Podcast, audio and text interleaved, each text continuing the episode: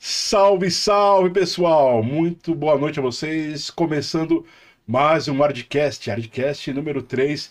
E hoje tenho o prazer de trazer aqui Gruntar. Boa noite, Gruntar.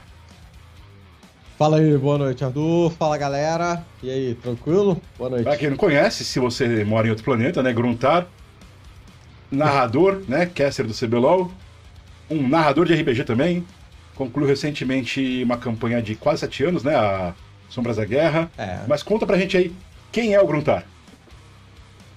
Ih, rapaz, o Gruntar é. Sei lá, o Gruntar é uma pessoa comum, uma pessoa normal. É, tem um emprego diferenciado, que é de narração de League of Legends, né? Narrador de joguinho. e trabalho com stream há, há muito tempo, há muitos anos, né? É, o Gruntar é um pai de família que teve a oportunidade de criar seus filhos, graças ao esportes, né? E esse trabalho tão diferente. E eu sou um amante de RPG, de esporte, League of Legends e, é, e da Twitch, de modo geral, eu adoro fazer stream. Acho que esse é o Gruntar aí. É isso aí, porque é aí que entra a grande conexão com a gente aqui, né? RPG, Twitch, League of Legends, stream, mestre em mesa. Perfeito aqui podcast falando de RPG, de Justo. League of Legends. Aqui o foco principal é trazer gente que de valor importante para isso, gente que já teve uma construção legal, trazer um pouco dessa experiência que vocês que já passaram por bastante coisa aí tem para trazer. Eu, por exemplo, há pouco tempo tentei streamar uma mesa, achei que ia ser fácil como mestrar uma mesa de RPG para os amigos e falei miseravelmente. Falei, ó, mais um aprendizado aí pela frente, né? E fica a minha admiração, cara, pra você conseguir mestrar tanta mesa aí, porque eu, a primeira que eu fui, eu fracassei. Eu falei, nossa senhora, não sei se eu fazer. Não sei como vai tão cedo a próxima. Cara, eu já, assim, atualmente, agora, agora acabou o Sombras, né? Sim. Mas então eu tô só com Avernos e RPG dos streamers e aí as aventuras do clã do Machado. Quando tinha o Sombras era mais uma. Então tava com quatro mesas, digamos assim. Mas eu. Cara, teve uma época que tava rolando essas mesas, mais tipo. É, era Starfinder e, e mais uma. Cara, assim, eu tava com muita mesa, seis ou sete, sei lá Doideira isso. é, jogos, assim, assim, meio que simultâneos, né? Não toda semana, mas revezando e tudo Você tava mais. mestrando em vários e jogando em alguns também, né? Isso, sem ah, eu rolo dado que eu jogo, né? Atualmente só tô jogando rolo dado e no próprio Todo Machado, Saquei. os dois. Mas, mas, cara, eu não sei, eu... Pra você é igual mestrar uma mesa presencial do que na stream? Ou você sente uma diferença Ah, grande? Não, tem diferença sim, cara. Tem muita diferença. Hum, Para preparar a história em si e o jogo e a sessão, não, não, não tem tanta diferença, né? Na- verdade é a mesma coisa. O que, o que difere é nos props e nas coisas que a gente apresenta, sabe? Porque na, na stream, como é um jogo online, eu tenho que preparar o mapinha que vai no, no Roll20, no Foundry, eu tenho que preparar os tokens e, e os handouts, sei lá, é, uma foto de uma cartinha, vamos supor, a foto de um NPC que os personagens vão encontrar. Então, essa é a prepara- a preparação para a internet. Certo. Quando é uma coisa presencial, a gente não tem muitos desses recursos, né? Se bem que hoje em dia tá mais fácil porque você tem aí notebook, tablet, celular, seja lá o que for, dá para mostrar pra galera. Mas presencial tem a, a, a vantagem de ter miniaturas, né? Eu sou um amante de miniaturas, cenário e tudo Pintura mais. de miniaturas E é uma aí- coisa maravilhosa. É, então, aí, aí o mapa, em vez de ser um mapa no Foundry, é um mapa em cima da mesa, com um cenáriozinho bonitinho, miniatura e tudo mais. Aí a preparação é essa, né? A diferença acho que tá aí. A história em si, tanto faz, online ou presencial. É, o que eu senti de diferença, assim, nessa minha primeira experiência tentando narrar, é que eu senti que não dá pra ser com a mesma liberdade que tem uma mesa, uma mesa tradicional. Uma mesa de, de RPG e mesa. Porque assim, na mesa você não tem ninguém assistindo. Então, se o turno do cara demorar 10 minutos porque é interessante, é complexo, os jogadores estão lá de boa, né? Tranquilo. Agora, o espectador, se ele não estiver gostando daquilo, se não tá sentindo aquele feeling, aí começa a cair gente, sai gente, aí não. Por isso eu senti que às vezes, por mais que você tenha que dar liberdade para os jogadores, porque é o RPG isso, eu acho que você tem que ter meio que uma parceria com eles, dizer, olha, quando você perceber que de repente a coisa tá ficando muito esticada, pede um tempo para pensar, né? Vai passa para a cena do cara seguinte, algo assim, né? Cara, Eu, eu, vou, eu vou te falar, maluco. Eu não me preocupo com isso Sério? aí, não, sabia? É, eu, eu, eu não sei se isso é um privilégio ou se é uma coisa que eu tenho para mim. É, é, que assim, não é que eu não me importo com, com a galera que tá assistindo, mas quando eu tô jogando, para mim o, o, mais importante são os certo. jogadores. Tanto que, por exemplo, quando alguém dá sub no meio da, do, da sessão de RPG, eu, eu não agradeço, entendeu? Sim, sim. Eu não paro. Perdão. Faço o agradecimento exterior, e sim. tudo mais. Então, assim, é, meu foco é nos, no jogo, nos jogadores. Dito isso, por exemplo, se um jogador está demorando o turno dele porque é, realmente complexo, porque ele precisa ver tudo, a gente tem que analisar e tal, eu não ligo, cara. Eu deixo ele demorar e deixo o tempo que ele precisa ter para finalizar o turno dele. Porém, se ele tá enrolando, se ele tá indeciso, se ele tá demorando para jogar o dado, coisas que não somam ao jogo, aí eu dou uma acelerada no cara. Mas essa acelerada, na minha cabeça, é boa tanto para stream Sim quanto se tivesse numa mesa presencial. É, é, a mesma coisa, porque os outros jogadores estão esperando. O cara tá enrolando no turno dele e, e os outros jogadores estão esperando. Então eu acho que faz bem pro jogo, pra, pra, pra saúde do jogo, dar o mestre dar um empurrãozinho. Outra coisa que muitas vezes eu faço, no meio do combate, às vezes é uma situação de tensão, uma situação que o jogador tem que estar tá ali, tem que pensar e tal. Então eu pro, propositalmente dou uma pressionada no cara. E aí, vai fazer o quê? Vamos lá, bora. Tá no meio da parada, é. decide. Bora, bora, bora, bora. Mas aí não é por causa da string, é porque eu quero botar essa pressão, pressão no, cara mesmo, no né? jogador, entendeu? É, exatamente. Entendi. Entendeu? Então, assim, é, eu... Por isso que... eu sempre, sempre volto a esse assunto. Quando é, teve um tempo atrás um assunto de que stream de RPG não é RPG, eu particularmente fiquei, levantei a bandeira e falei, calma aí, cara, eu jogo na stream quase que igual eu jogo na mesa online. As coisas que eu faço diferente para stream são saudáveis e são boas para mesa também. Que é, às vezes preparar um jogo um pouco melhor, fazer é, os props de maneira melhor, mapa mais bonito, mais imagens de NPC e tudo mais. Então tudo isso que eu faço às vezes pro bem da stream é bom também se fosse uma mesa presencial. E, e, eu jogo, cara, muito igual assim.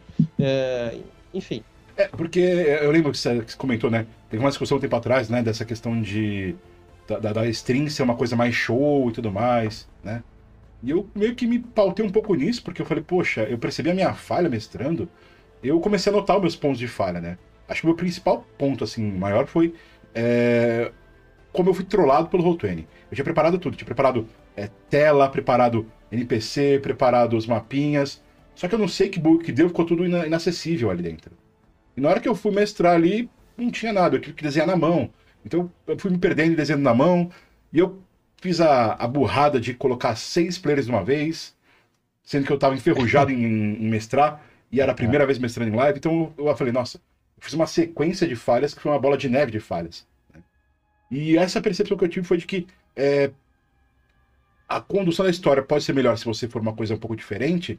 Eu até cheguei a cogitar, pô, Talvez eu esteja pegando, ignorando todos os outros fatos que são mais importantes, que foi o problema do preparo, o problema de familiaridade com a plataforma, o problema da quantidade de é? gente, não ter, tipo, conversas antes, e pô, colocar todo mundo na mesma sintonia. Talvez essa parte em si seja um pouco mais essa ignorada. Eu acho interessante se passar isso, que durante a stream de, de live ser. De live, de, stream de RPG, você meio que ignora um pouco o chat e tudo mais, para poder se focar ali no, no jogo, né? Não, tem que focar no jogo, cara. Não tem como dar atenção pros jogadores e pro chat ao mesmo tempo. Eu acho que seria um desrespeito pra galera que tá jogando se eu tô conversando com o chat e, e tudo mais. É, eu não acho que isso seja saudável pra stream, mas o cara que é fã de RPG que tá assistindo pelo jogo, ele, ele sabe que o foco é no jogo. Então, imagina eu parar toda hora o roleplay de alguém porque eu tenho que agradecer um sub, pois sabe? É. Um, só, ou eu tô, de repente, até conversando com o chat e não presta atenção no que o jogador tá me perguntando, Sim. no que ele tá fazendo. E quando você tá mestrando, você tem que ir avaliando o que, que os jogadores estão fazendo e como seus NPCs, como que a história vai reagir ao que os jogadores estão. É, você acaba tendo tanta né? coisa então... pra controlar enquanto mestre, que você tentar controlar pois mais é, o chat, né? É. É, eu, eu, eu consigo ficar de olho no chat, porque já faço isso há muito tempo, então eu consigo ficar com um olho no peixe e outro no gato. mas é, a, a, minha principal, meu principal foco é no jogo, é no que os jogadores estão falando, é no que eles estão perguntando, no que, que eu tenho que apresentar para eles como reação ao que eles estão fazendo, enfim. É, é interessante analisar isso porque é, você tem uma larga experiência nisso, eu tenho uma experiência quase nula, né? Foi uma tentativa. e acho bacana que, pelo menos assim, no meu ponto de vista pessoal, isso já me traz algumas informações bacanas para poder. Tá, então vamos tentar fazer um pouco mais como ele falou, puxar um pouquinho mais a experiência dele, porque você já passou por, por isso, já passou por a experiência. Por que não me beneficiar disso, né? Acho que é importante ter essa, essa visão também. Né? É porque assim, cara, eu. É, é, é difícil porque, sendo bem sincero, isso é tudo muito novo, né? Não tem tantos anos assim. Mesmo eu que fiz a primeira mesa ali, em larga escala e tal, isso foi 2013. Ah, tô ficando velho, São né? Já tem aí quase 10 cara. anos, 8 anos. Tem bastante tempo sim. Mas, aí, mas, mas, cara, pensa assim, velho. Quantos anos tem televisão? É, sim, sim, falar? concordo.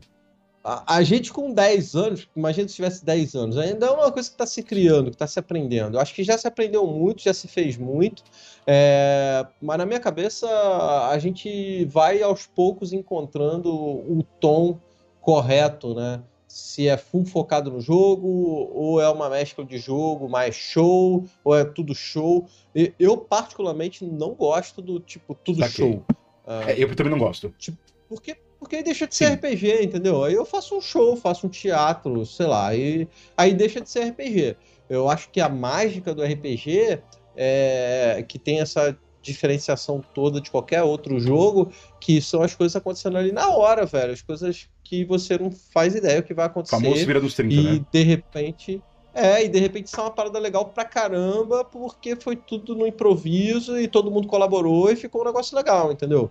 Então, assim, eu, eu entendo que para transmitir, de certa forma, você tem que fazer uma coisa que agrade a galera que está assistindo. Mas na minha cabeça, você tem maneiras de agradar quem está assistindo sem prejudicar o jogo. Que aí é o que eu tô falando. Você tem um visual maneiro, você tem uma história maneira, você tem um flow legal, você tem é, a imagem do, dos, dos, bonecos, dos NPCs, sabe? Como eu falei, um visual maneiro. É, todas essas coisas não prejudicam o jogo. Sim. São coisas que adicionam Adicionam, né? Porque o recurso visual, coisas... no caso. Isso. E essas coisas entretêm a galera que está jog... que tá assistindo, Sim. né? E aí, se isso não for suficiente para entreter o cara que está assistindo, se o cara que está assistindo precisa de, de um show espalhafatoso para assistir e tal, aí, pelo menos na minha mesa, na minha live, sinto muito, cara, não vai rolar. É stream de RPG. E RPG, para mim, é o que a gente tenta fazer todo dia, todo dia. Acho basicamente você ter, montar uma proposta inicial e se manter fiel a ela, né? Se você vai fazer uma coisa mais puxada para show, é show. Se fazer uma coisa mais puxada para RPG old school aí, velha guarda, RPG velha guarda, e deixar bem claro para stream, né? Olha, aqui é assim que funciona. É, durante a live, se eu estiver jogando RPG pessoal, a atenção pro chat ela fica minimizada no sentido de prioridade. Não significa que vocês não têm importância, mas a gente quer priorizar a experiência do RPG. Isso é um ponto que é bacana que eu paro para refletir agora que eu não lembro como foi na minha live, na, na, minha, na minha mesa, se eu cheguei a dar muita atenção para chat, mas, por exemplo, pro Hardcast aqui já, eu já trouxe essa diferença. O chat, enquanto tá rolando o Hardcast, eu não presto muita atenção nele, né? Tem ah. moderador ali para ficar de olho. E também, por exemplo, as interações com, com stream de sub, é, Prime, coisa assim, elas também ficam desabilitadas, né? É que o foco é o programa e o convidado, né? Ao menos foi o que eu consegui perceber. Está me passando essa percepção que eu consigo analisar que talvez pro RPG também seja a mesma coisa, tem que pensar. É, assim, velho, eu tenho noção de que desse jeito que a gente faz, talvez a gente nunca vire mainstream, Sim. digamos assim, né? Porque é um nicho dentro do nicho, sabe? E. Mas, mas sei lá, eu sou meio purista nesse negócio. É, funcionou assim não... sempre, né, cara? É... é, velho, assim, bem ou mal, é, é, é porque assim, cara, eu não. Como é que eu vou dizer? Eu não critico ou eu não julgo quem faz show, quem dá, tipo, quem dá mais importância à stream do que ao Sim. jogo. Porque a gente não sabe a condição das é, pessoas. E a proposta que ele de repente deu, né, cara? A proposta que o cara tá tendo e o quanto ele precisa que aquilo ali seja um show, que aquilo seja atrativo. Eu, graças a Deus, eu tenho o privilégio de, de como é que eu vou dizer? eu tenho o privilégio de poder tocar desse jeito sem me preocupar muito se a gente tá com pico de audiência e, e, tudo mais. Eu, eu, é uma, eu fico satisfeito maior, fazer né? um negócio que seja maneiro, sim. entendeu? Mas isso é um privilégio meu, porque tem muita gente que tem que correr atrás dessas coisas. Sim, sim. É, eu acho importante a gente ter, é, como eu falei, né? Acho que é muito de você estabelece a proposta. Uma vez que estabeleceu a proposta, tranquilo, né? Agora, se você começa com uma proposta e depois muda, eu acho que aí acaba atrapalhando um pouco, né? Então, talvez é, é isso. Acho que definir essa proposta, tentar seguir ela da melhor forma, né? E tá ciente que toda, cada uma dessas formas vai ter benefícios e consequências ruins, né? Por exemplo, talvez um cara que não gosta de RPG, ele vai assistir sua live e não vai continuar não gostando. Uh, talvez um cara que ah. ame RPG não gosta do LoL falar, pô, te prestar atenção aí, né? E às vezes um cara que não gosta de nem RPG nem LoL, se está fazendo aquela stream totalmente show, o cara fica apaixonado, né? E acho que foi muito que aconteceu isso nos últimos anos, né? É, pois é, velho. Por exemplo, a gente vai fazer o Runa Arcana aí, né? Eu quero fazer uma série, 5, 6 episódios, sei lá, de, do RPG do League of Legends, que tu, que tu trabalha, que tu fez um trabalho foda. E. Pode falar foda? É. E a gente vai fazer a série. E aí, assim, eu falo pra galera da minha live. Eu quero chamar a galera que. Quero chamar os influenciadores e tal, que tem um público maneiro, pra gente poder tentar sair um pouquinho da bolha, Muito né? Bacana. E aí o RPG do LoL, ele tem um, um, foco um pouquinho diferente. Não é que ele não vai ser focado no jogo, vai ser sim focado no jogo, mas é focado pra galera que, que curte LoL, sim. né? Então eu vou, vou dar, vou tentar trazer, fazer um jogo que tenha a pegada do League certo. of Legends, né? Então, vamos ver como é que vai ficar isso aí. Eu tô curioso. A gente fez já uma, uma série de, de RPG do o LoL. Pato, Daniel, eu... Daniel, né? Isso, né? o Pato, Daniel, o Mana Leco. e o Lepo jogaram. Eu... Um, eu gosto desgostando daquele jogo. Eu acho que eu não, que eu não consegui é, fazer a mesa fluir da maneira que eu gostaria, que eu queria. Ele não começou. A mesa, o primeiro episódio não começou bem como eu gostaria. E aí é, é, desandou, eu senti que a gente perdeu uma oportunidade. Perdeu um pouco a mão então, no meio, né? essas... É, velho, assim... Foi difícil marcar o jogo, é, eu não consegui tocar do jeito que eu queria, talvez eu não tenha... É, ah, não sei se a história foi tão legal, sei lá, cara. É, eu, eu não acho que seja uma mesa ruim, que foi Sim. uma mesa ruim. Ruim mas foi, o pessoal fala bem dela, ter, tinha ter, eu tinha que ter tido uma outra pegada, eu acho, cara. Eu vou tentar corrigir isso. É, acho que talvez até seja a questão do, do fato do costume deles em jogar RPG, né? É, não sei se algum deles ali era iniciante, não sei se algum deles ali. A maioria era iniciante, na real. Acho que só o Leco. Não, na verdade o Leco e o Pato estão acostumados a jogar e, e, eles ajudaram muito. O Daniels e o Mana que eram mais iniciantes. Mas depois o Mana não aparecia mais, o safado só fica sabendo pular muro e não vê mais no é. jogo. E. Combão. E, ah, sei lá, sei lá, velho. Sei lá. É maneiro, mas não. Eu sinto que foi uma perda de oportunidade aquela É assim, foi uma coisa boa, mas não nos aspectos que você queria, né? É. Você justo. não cumpriu os objetivos que você tinha. Assim, você teve recompensas em ter feito isso, teve um benefício, né? Uma, um retorno, mas você tinha um foco em outras coisas que acabaram se perdendo no caminho, né? Pelo que eu vejo. É, eu não sei, cara. Eu não sei direito o que que.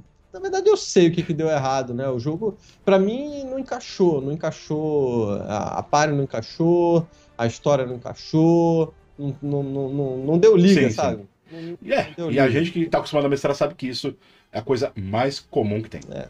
Eu já cansei de mestrar isso no passado presencialmente conversar com o pessoal, vai lá, monta uma ideia, cada um fala do personagem, todo mundo animado. Chega na hora H, começa a mesa, você tá com toda a boa disposição do mundo, você narra legal, mas de repente não funciona. Não funciona. É. E aí você vai tentando arrumar aqui, arrumar aqui até funcionar. Às vezes você consegue, né? Por exemplo, ah, pô, tô vendo que tá demorando demais batalha, então vamos fazer mais rápido. Ah, tô vendo que os turnos de interpretação estão se perdendo muito fácil pessoal não tá guardando informação. Você consegue adaptando algumas coisas assim no meio, né? Mas tem vezes que, mesmo fazendo isso, não dá. Aquela mesa não era para ter acontecido. É. Eu já tive isso em outras mesas. Teve mesas que a gente conseguiu consertar, teve mesas que não, sabe? Então, tem. Não lembro desse jogo do LoL. A, a, série de Pathfinder eu acho que não consegui encaixar ela direito também, que a gente fez no canal, Pathfinder 2.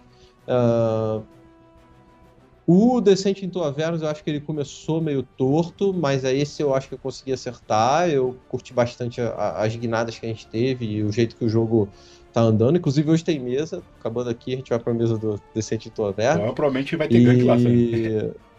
E, boa. É... Enfim, essa...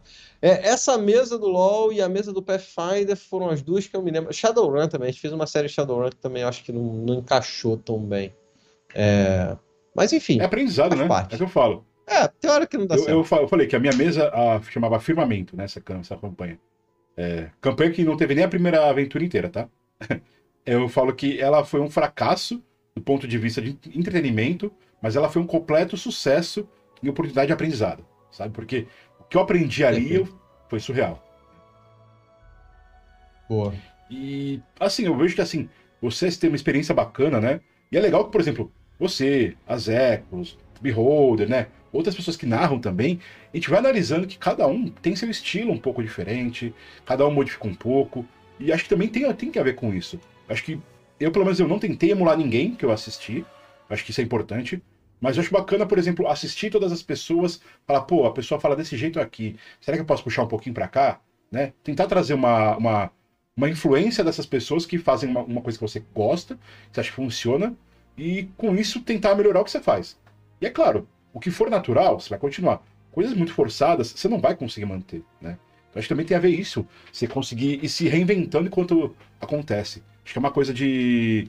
Não só também do, do narrador, do mestre, do, do streamer, quanto também da, dos jogadores também, né? Acaba sendo isso. É, eu. Isso é uma parada que eu faço bastante, de olhar outros mestres e tentar pegar coisas legais que eles fazem nas mesas deles para fazer nas minhas também, né? É engraçado que eu faço isso na, na narração também de, de, de, League of Legends. Eu fico prestando atenção nos outros narradores e tentando. É, não é copiar, né? Mas entender o que cada um tá né? fazendo, o que, que tá fazendo de legal e, e coisas que você consegue é, adaptar e, e, deixar maneiro na tua narração também, né? Então não é copiar uma palavra, falar uma palavra, é, é o estilo e, e, e, assim, não é, de novo, não é copiar o estilo do cara, é, é pegar pontos legais aqui e ali, adaptar ao seu estilo e fazer uma coisa que seja maneira também. Então eu faço isso muito, tanto na narração do LoL, quanto no, na narração de RPG, você, eu acho que isso é muito maneiro e, e, e você vai pegando coisas assim. E, e eu acho que é, é, uma, é um constante aprendizado, cara. Você está sempre aprendendo uma parada nova, uma técnica nova. Eu, é, eu vejo que isso, um estilo diferente. Um estilo eu novo. vejo que isso é basicamente para qualquer profissão, né, cara? Qualquer profissão, Justo. você tem que observar as pessoas que estão melhores que você, que estão talvez num aspecto mais elevado, tem mais tempo de casa, mais tempo de atividade, analisar o que elas fazem, trabalhar em cima disso, entender o que, que elas fazem, entender o que você faz também, saber comparar os pontos fortes e fracos, ver quais pontos fortes têm a ver com você que você pode absorver, quais pontos fracos você pode se inspirar em remover e tentar fazer um trabalho em cima disso. Acho que na parte profissional isso é em tudo, né? Não só para RPG, para narração, para, sei lá, se for um jornalista é isso, se for um o tiozinho da, da, da banca do cachorro quente também é isso. É sempre analisar o que é o, o que o seu público consome poxa, então eu tenho que entender o que esse público consome para poder trazer isso e me, me aprimorar, né? É, aprimoramentos, né? Acho que é muito essa palavra, acho que é você aprimorar o que você faz Justo. de uma forma é progressiva, né? Sempre trazendo condições novas. E aí eu quero fazer uma pergunta para você, Grutaro. Manda. Como RPG entrou na sua vida, cara? Essa é a pergunta normalmente mais chavão, mas é uma das mais legais. Ah, cara, então, faz tempo pra caramba, Sim, na real. Eu comecei a jogar em. Ainda era 1900, né? Agora é 2000 pra cima, mas eu comecei a jogar ainda era 1900, 1992, 93. Eu não lembro exatamente qual foi o ano, mas é algo desse tipo. Tinha 12, 13 anos, alguma coisa assim. 92, 93. É... Um, um, amigo nosso do condomínio, assim, o cara, é... ele trouxe um livro de AD&D. Esse cara aqui, esse livro aqui. É ele Players Handbook da segunda edição. Cara, isso é clássico. É isso aí, eu comecei demais. a jogar com isso daqui. ADDzão bravo. E ADDzão. Mais ou menos em 92, 93, eu não lembro agora. E aí a gente começou a jogar, cara. Foi assim, eh, tinha a galera ali, ninguém sabia muito inglês direito, a gente foi destrinchando o livro, faz ficha daqui, faz ficha dali, um trabalho da porcaria pra entender o que é taco e. Nossa, vambora. cara, saudades é taco, velho. Eu fico. Saudade eu não. Eu tenho, mano. cara. Assim, eu odiava ter que calcular taco, mas era uma coisa legal, pô. Ó, o pessoal que tá sabendo aqui, é, ah, taco era uma característica de até o ADD é, segunda edição, que significava Two Hit Armor Class Zero, né? É, THAC 0, não era O. E essa característica era para você. Uh, o número que você tinha que tirar no dado para poder acertar uma classe armadura zero. E a classe armadura naquela época, ela funcionava diferente do que é hoje em dia. Ela era negativa. Então, o cara tinha menos 3 de CA, o cara tinha uma armadura, assim, surreal. Se o cara tinha uma armadura zero, já era bom pra caramba, mas ainda assim não era melhor que tinha. Né? Hoje em dia é o contrário, hoje em dia é progressivo, né? Então, a, a classe de armadura vai para 10, 20, 30, né? Isso já vem da, do 3.5, do 3.0, né? Mas eu, eu tenho um pouco. Cara, eu falar. É, é, saudosismo. Eu vou te falar o nome. É saudosismo. É puro saudosismo. Não tem valor é... nenhum, porque era terrível você ter que pegar a tabelinha de taco, ver qual que era o, o AC do monstro. Você pegava ali e rodava. Ah, não, agora é certo. Eu, eu tenho desapego esses negócios, Tem. cara. Eu tenho saudade, saudade zero disso aí. Isso é um saco. É, é que eu falei. É chato pra cacete. É, é, é, mais, é mais saudosismo. É, é, assim. É gostoso falar sobre, lembrar sobre. Mas usar no dia a dia, não obrigado. É, então. não pois é. obrigado. eu gostava do, é, do BAB, né? O bônus de ataque base do 3.0. Que era. Cada classe. Era, era bônus de ataque base. Quando as classes marciais, elas tinham mais um pro nível. As classes que não eram é, foco marcial era mais um a cada dois níveis. E as classes ah, que é, por exemplo, mago ou tudo mais, era mais um a cada três níveis. Era mais ou menos como o spellcasting, só que invertido. Eu lembro né? disso. Justo. Só justo. que a parte ruim disso é que na hora que você fazia a personagem multiclasse, você tinha que ficar fazendo uns cálculos para ver qual que era seu bônus de ataque base. Era, era chatinho. Aí, assim, só para completar o que tu perguntou, eu não joguei tanto a D&D, pra ser Sério? sincero, cara, porque eu acho que é porque a gente começou a jogar 92, 93, mas se eu me lembro bem, quando foi 95, 96, já era o 3, 3.0. Eu não lembro quando que o 3.0 foi lançado, mas eu. Porque eu joguei 3.0 na escola, cara, e eu estudei de 94 a 96 na, no segundo grau, né? Então, era isso? Era mais ou menos isso, eu não lembro direito, cara. Isso é outra vida aí, faz muito tempo, então é, eu, eu, não lembro direito. Mas por aí eu já comecei a jogar o 3, 3,5, e eu joguei muito tempo 3, 3,5, cara. Mesmo depois que, acabaram, que acabou a escola, que a gente entrou na faculdade. Eu lembro que eu já estava trabalhando lá no Globo, tipo 2002, e a gente ainda jogava, eu pegava busão para ir para Itaguaí para jogar com os malucos. Então, joguei muito tempo o, o 3,5. Tanto que quando a gente voltou, é, não tinha quinta edição ainda, a gente voltou no 3,5, porque eu falei assim, cara, não conheço a quarta edição, não li nada, tenho 3,5 na veia, vou voltar a jogar no 3,5 e, e aí quando a gente fez a mesa na Twitch, a primeira mesa era 3,5, não era nem a quarta edição. Certo. É, eu gostei bastante do 3.0, 3,5, mas quarta edição eu quase, eu joguei uma, uma duas vezes, não gostei, né? O 3, acho que é, acho que é por volta de 2000, do 98, acho que foi quando saiu o 3.0. É, eu sei que demorou um pouquinho mais para vir pro Brasil, né? Que a Devir que traduzia, mas ele teve um impacto bem diferente do que era o AD&D antes, né? O povo que jogava, eu acho que, eu não sei como era no Rio, né? Aí por aí, em São Paulo que eu via é que o AD&D chegou num ponto onde era só tiozão jogando. E assim, tiozão há 20 anos atrás, 30 anos atrás, então era só os tiozão que jogava e a molecada tava jogando o quê? Vampire, Lobisomem, é. Mago, D&D é, 3.5, 3.0. Assim, o pessoal tava indo para outras coisas. E o pessoal lá, o tiozão, não, D&D segunda edição, clássico AD&D, é, eu chamo de AD&D e pronto. E eu percebi uma, um, meio que um choque de culturas em relação a isso, tanto do, do, do AD&D pro 3.0, quanto eu vejo do 3.0 e 3.5 pro quarta edição. O quinta edição foi o que eu achei mais curioso, que eu vi muito menos esse choque acontecendo. Não sei se é uma percepção minha. É que a quinta edição do D&D teve a capacidade de é, dar uma simplificada, né? E desmistificar um pouquinho esse negócio de que quem joga D&D, quem joga D&D, quem joga RPG é, são os nerdões e tal. E hoje em dia eu acho maneiro porque ficou legal. É legal jogar RPG Sim. hoje em dia, né? A galera quer jogar, quer experimentar, quer é, começar para ver qual é, quer, quer sentir na, na pele como é que é jogar RPG. E isso antigamente não existia, cara. Era não. tipo, tu joga RPG, cara, tá maluco, deixa de ser cuzão. Como é esquisito, pô, né, daí... É, velho, era assim. Hoje em dia é cool, é maneiro jogar RPG, sabe? Tem fila. Pô, eu, eu fico falando, cada, cada hora que eu encontro com a galera, eu falo, pô, não tá, me chama pra uma mesa, me chama pra uma mesa. Eu falo, cara, eu tô devendo até as calças aí. Se eu tiver que jogar RPG com todo mundo que pede, só, só não tem como, cara.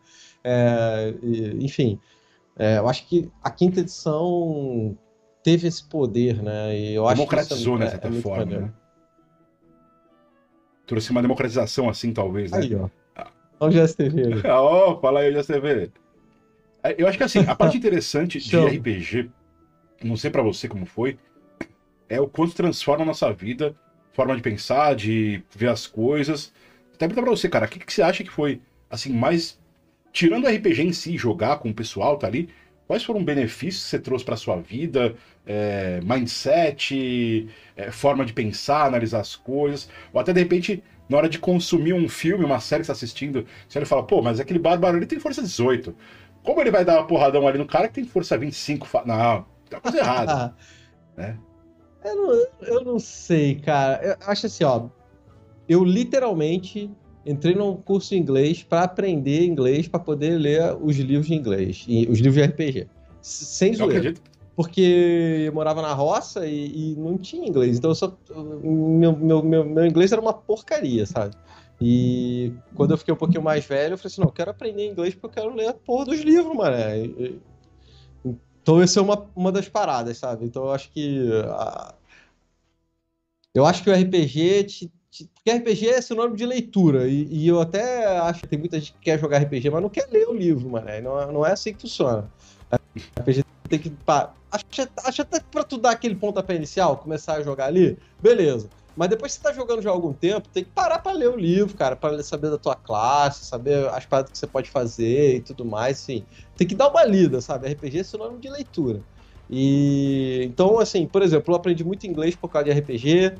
É, mas eu acho que talvez seja um estilo de vida isso que você tá falando, cara. Você ver um filme e pensar, pô, esse cara é nível 20, né? Esse cara é sinistrão. é, é, mas, mas eu sei lá, cara. Eu, você sente que isso velho. mudou um Eu acho que antigamente eu era mais empolgado, talvez, com as coisas. Hoje em dia eu acho que eu sou. que, que eu relevo mais as paradas e, e é mais difícil me impressionar, digamos assim, né? Sei lá, eu tô ficando chato, mano. Tô ficando velho. Tô ficando Pior que eu te entendo, Grutavo, porque eu também tô na mesma fase. A gente, tá quase na mesma casa aí. É que eu falo. Runa Arcana, eu acho que ele só funcionou, tá tendo um sucesso que tá tendo, porque não foi uma coisa que eu, um velho de 37 hoje aí, quis fazer e jogar pra molecada, sabe? Não foi só isso. Eu começou sendo assim, apareceu um moleque aí, que é o Luke, porque o Luke tem 21, 22 anos, então, ou seja, tá com 18, 19 na época que ele fez isso, que, ele apareceu. E aí eu me permiti também uh, aceitar as diferenças, porque tem essa parada do choque de geração. Eu falei, pô, eu quero fazer uma coisa pra galera de, de League of Legends. Hum, é uma galera completamente diferente da minha. Apareceu esse moleque aí, tá trazendo umas ideias muito torta, mas tem umas boas também. Quanto eu não vou ter que aprender a ouvir ele para poder chegar na cabeça dessa molecada, saber fazer as coisas direito, porque eu não quero conversar só com os tiozão de 30, 40 anos, pô. É isso, pô. Eu, eu, eu percebi que é, era uma troca de experiência ali, né? Eu levando para ele um pouco do, olha, tem essa experiência toda aqui, essa bagagem, é, joguei essa cacetada de sistemas aí, já fiz besteira pra caramba, já fiz muita coisa no meio. Me ajuda então um pouco a entender a cabeça de vocês hoje em dia, as referências, a gente tentar trazer uma coisa, construir algo que agrade tanto uma velha guarda, uma velha geração, quanto agrade uma molecada nova que talvez esteja se empolgando com RPG agora, ou só gosto do League of Legends, né? Acho que isso foi uma coisa, um insight que eu tive que eu valorizo muito ter essa, essa relação com o Luke, porque ele. Muitas vezes a gente acaba tendo uns conflitos, né? Porque ele é, ele é jovem, sabe qual que é o jovem, né? E aí eu falo pra ele, meu, isso é coisa de jovem, mas eu tudo bem, faz parte. Ele é jovem, ele não é velho que nem eu. Acho que essa percepção é muito boa, né? É, então, é, tem muito daquilo que a gente estava falando no início, do desapego, né? Se você ficar apegado às paradas, você acaba, sei lá, metendo os pés pelas mãos. Acho que tem que deixar a, a coisa andar e essa essa galera que vem chegando, eu acho que eles têm uma energia muito maneira, sabe? Eu, aí de novo é um privilégio, eu acho que trabalhar com, com gente jovem é um privilégio sim, porque você acaba. Se contagiando, né? Acaba contagiando, acaba pegando um pouco da energia da galera também, entendeu? Então. E sem contar que assim, por um lado eu fico falando que eu tô ficando velho e tal, tô ficando. que é, que é mais difícil me, me empolgar e tal. Porém, é, minha cabeça, às vezes, eu acho que mudou muito pouco, sabe? Porque assim, eu continuo gostando das mesmas coisas que eu gostava quando tinha 15 anos, cara. Mas é que muda o referencial, e... né? Por exemplo, a gente que tem uma, uma, certa geração, a gente tem alguns referenciais, né? E esse pessoal que tá com 20, 20 e pouquinhos, são outros referenciais completamente diferentes. Então, não é que a gente tá ficando velho, é que as, as nossas bases são um pouco diferentes. A gente tem que encontrar um meio termo, né? Um lugar comum para os dois lados, né? Quer ver uma parada que, que é mais curiosa, assim, é com o negócio de arte, né? A arte dos livros e tudo mais. E eu, eu gosto de uma arte mais. Eu, eu não sei explicar que tipo de arte é essa. É uma arte mais sóbria, mais definida. Eu gosto daquele dragãozão bem definido e tal, guerreiro com armadura, detalhe na espada, no escudo, essas paradas que são as artes antigas. Tipo assim, vou, vou, literalmente pegar aqui uma parada que eu acho muito maneira, uma das artes que eu acho mais maneira de, de RPG, de D&D, que me remete a, a, a, realmente o jogo, que é isso aqui, velho. Deixa eu ver se consigo mostrar aqui. Dá pra ver bem. Dá pra ver? É, só abaixar aqui. É. Velho, isso aqui para mim é, um é, uma arte mais realista, foda né? de RPG, mais realista. Aí, cara, é, eu fico vendo os novos livros, né, da, da, quinta edição. Você pega a arte do, do Tasha, por exemplo. Tem umas paradas que eu olho assim e falo, cara, meu Deus, cara, isso é muito feio, isso é muito escroto. Mas a galera nova, a galera curte, sabe? Então, é, é sei lá, maluco, tem, tipo, tem o sócio de bermuda, o sócio surfista. Cara, eu, eu não consigo. eu não, cara. Uma coisa assim eu não sei também, cara. Velho, é, então, assim, isso para mim eu ainda, eu ainda fico tendo que trabalhar dentro de mim essa parada, porque vai mudando o, o estilo. É, que nem desenho animado, por exemplo, cara. Meus filhos ficam vendo os desenhos animados que eu acho horroroso, cara. Falo, Meu Deus, cara. Vocês não assistiram de Zillion, Zelda, Caverna do Dragão? Pois é, velho, eu sei lá. São referenciais diferentes, né? Eu acho que é isso que é muito importante. E o legal de uma stream é que você está conversando com um público em aberto. Se for um tiozão de 40, 50 anos ali que jogou D&D da caixa branca da primeira edição, de um cara que está jogando só agora porque ele conheceu um RPG indie que ele jogou em 5 minutos com os cinco amigos dele, cada um conta um pedaço da história, você não sabe quem é. Todo mundo tá ali, é, é, são pessoas assim em branco, de certa forma, elas vão ter aquela conexão com a sua stream e vão ver como que é um RPG de maneira clássica, vamos dizer assim, né? Acho que esse é o ponto. É, o... Minha, minha stream, cara, como é que eu vou dizer isso? Minha stream é uma stream um pouco mais velha, né? O chat, de modo geral, é um uhum. pouco mais velho do que é, o normal da Twitch, digamos assim. Uh, mas é um confronto de gerações também, cara. Tem desde molecada até, como eu falei, pessoal mais velho. É, que deve vir gente então... do LoL que te segue por causa do LoL isso. e toma aquele é impacto. Pô, RPG, coisa de tiozão, caramba. Né? é, é. O bom, cara, é que tem um monte de gente nova jogando RPG hoje em dia, que é o que a gente tava falando anteriormente, né? Da quinta edição. O poder da quinta edição de ter transformado o RPG em algo legal e hoje em dia ter seu Cellbit fazendo RPG e a galera se amarra, sabe? A galera curte, a, a galera nova. Eu acho que isso faz um bem danado pro, pro nosso hobby, Sim. porque é um público novo, ajuda a estourar a bolha, né? Sair da bolha e sair desse negócio de RPG com de tiozão, Exatamente. da galera mais velha. É, quando eu criei... a molecada mais nova começa a pegar o gosto pela coisa. Quando eu criei o, o Runa Arcana como Runa Interna na época, era mais ou menos essa pegada, né? Mas sem um um, um milésimo do alcance de um Selbit. E o que eu senti conforme ele foi evoluindo é que eu fui muito bom nesse. Não é que fui muito bom, eu tive muito sucesso nisso, justamente por me aliar com as pessoas certas, né? O, o Luke, por exemplo, veio e trouxe uma mentalidade completamente diferente, e a gente ficou bastante nesse choque de mentalidade, de geração, a gente conseguiu fazer, produzir muita coisa, né? O livro inicialmente tinha nem 60 páginas. Hoje em dia ele está com 479, a gente está prevendo que até finalizar a versão 1.0 vai estar tá em 600, né? Que ele vai ser livro do mestre e jogador ao mesmo tempo, né? Ah, justo. Né? E aí... Chega, Maré, assusta a galera. É, mano. assim, a gente vai chegar nisso. Mas ao mesmo tempo é legal porque, por exemplo, é, às vezes as pessoas criticam o Runarcana falando o Runarcana é um pouco mais complexo. É, demora mais fazer um personagem e tem muitas opções. E eu falo, olha, eu entendo que a pessoa possa não gostar disso, mas eu não vejo isso como demérito. Para mim, isso é um dos méritos mais maravilhosos que eu consegui no sistema. E o Luke concorda, porque cada mudança que você faz na criação do seu personagem desde o nível 1, ele vai fazer ele ser completamente diferente. Por exemplo, eu, uma coisa que nunca me agradou no quinta edição é que você pega três guerreiros no nível X, eles são basicamente o mesmo boneco. Eles têm a mesma cara, característica. É, um vai tentar mudar um pouquinho uma outra coisa, não vai funcionar. E no Rune Arcana, não. O Rune Arcana, você tem três combatentes. Você tem três subclasses, que é o Strategos, o Armestre e o Guardião. Cara, eles são completamente diferentes.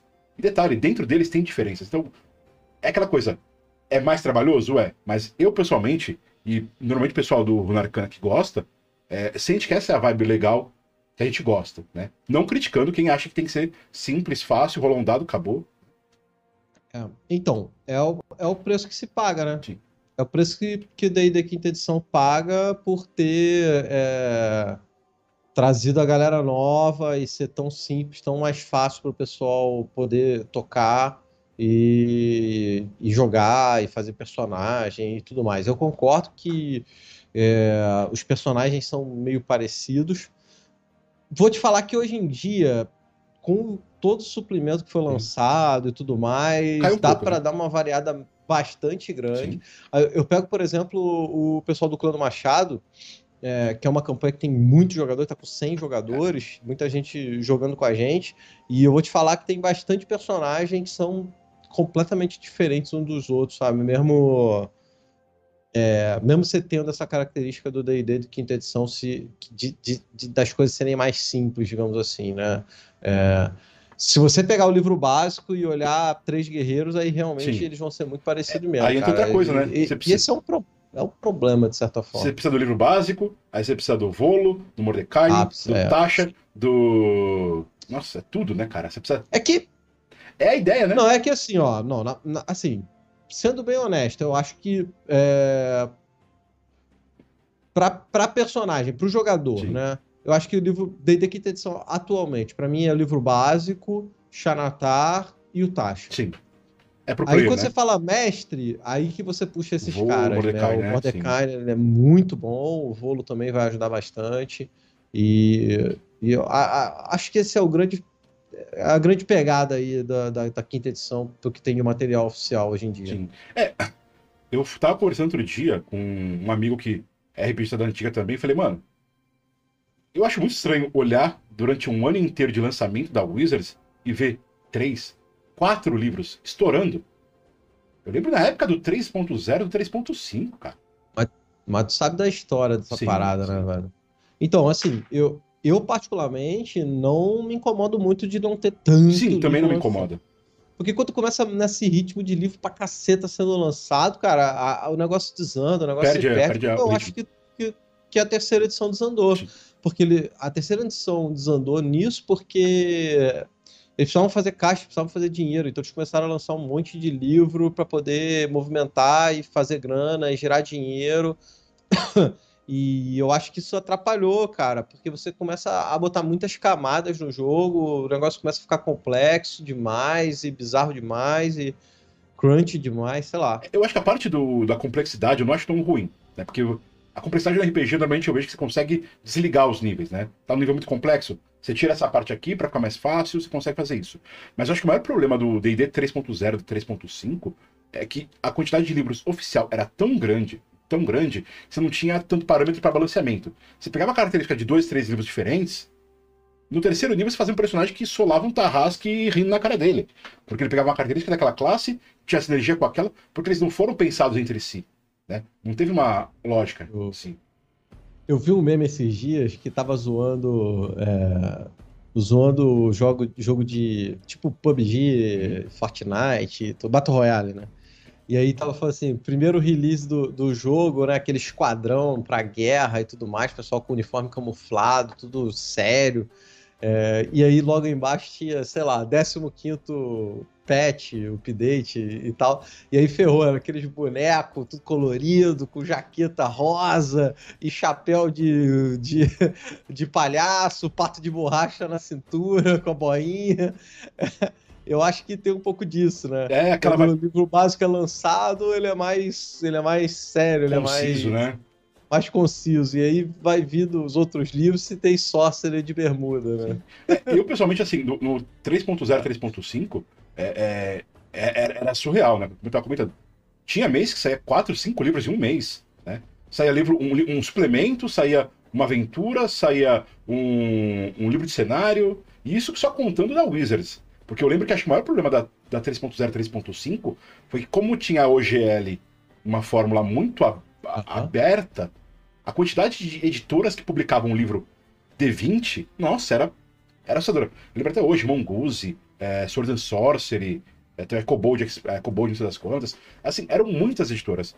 Assim, o pessoal se resguardava bastante em material oficial é o que sai pela Wizards, né? Mas ainda ah. assim criava um problema. Você pegava, por exemplo, livro do jogador, é, um Book of Wild Darkness, Book of Exalted Deeds, aí pegava um livro de cenário de Forgotten, onde era tanta coisa que acabou se perdendo um pouco. Então eu entendo, por esse ponto de vista, é, a vantagem de se reduzir a marcha, né? E com mais calma, trabalhar as coisas com mais, mais compasso, dar mais abertura para elas serem compreendidas e talvez adaptadas, porque eu acho que também tem muito isso de playtest, né? Você lançou uma coisa, eles fazem muitos playtests, né? É mais ou menos como a Riot nesse caso. Eles fazem uma mudança de um patch. Eles fazem o playtest lá interno e vão ter uma percepção X. Só que quando vai lançar no primeiro dia aquilo, o número de playtests que é feito no mundo inteiro supera mil anos de playtest da Riot. Então, a quantidade de informações que consegue se obter quando vai a público é muito maior. E aí você tem que ter aquela percepção de buscar isso, trazer de volta e falar, pô, tem que arrumar isso, tem que arrumar aquilo. Então, acho que assim, quando você tinha um volume de livros tão surreal que nem era antigamente, no 3.0, o pessoal falou, falou, quer saber? Sai imprimindo o livro aí, mas que se vire para resolver isso. Né? E na quinta edição eu acho que tem um pouco mais de responsabilidade. Hum, vamos manter a comunidade um pouco mais é, bem instruída, com... não vai sair tanta coisa nova, tanta novidade, tanta é, inovação. O pessoal ir conseguindo construir suas histórias sem o mestre, de uma hora para outra, simplesmente falar: Meu Deus do céu, sai um livro que invalida a minha campanha inteira. Saca? Uhum. É, justo, justo.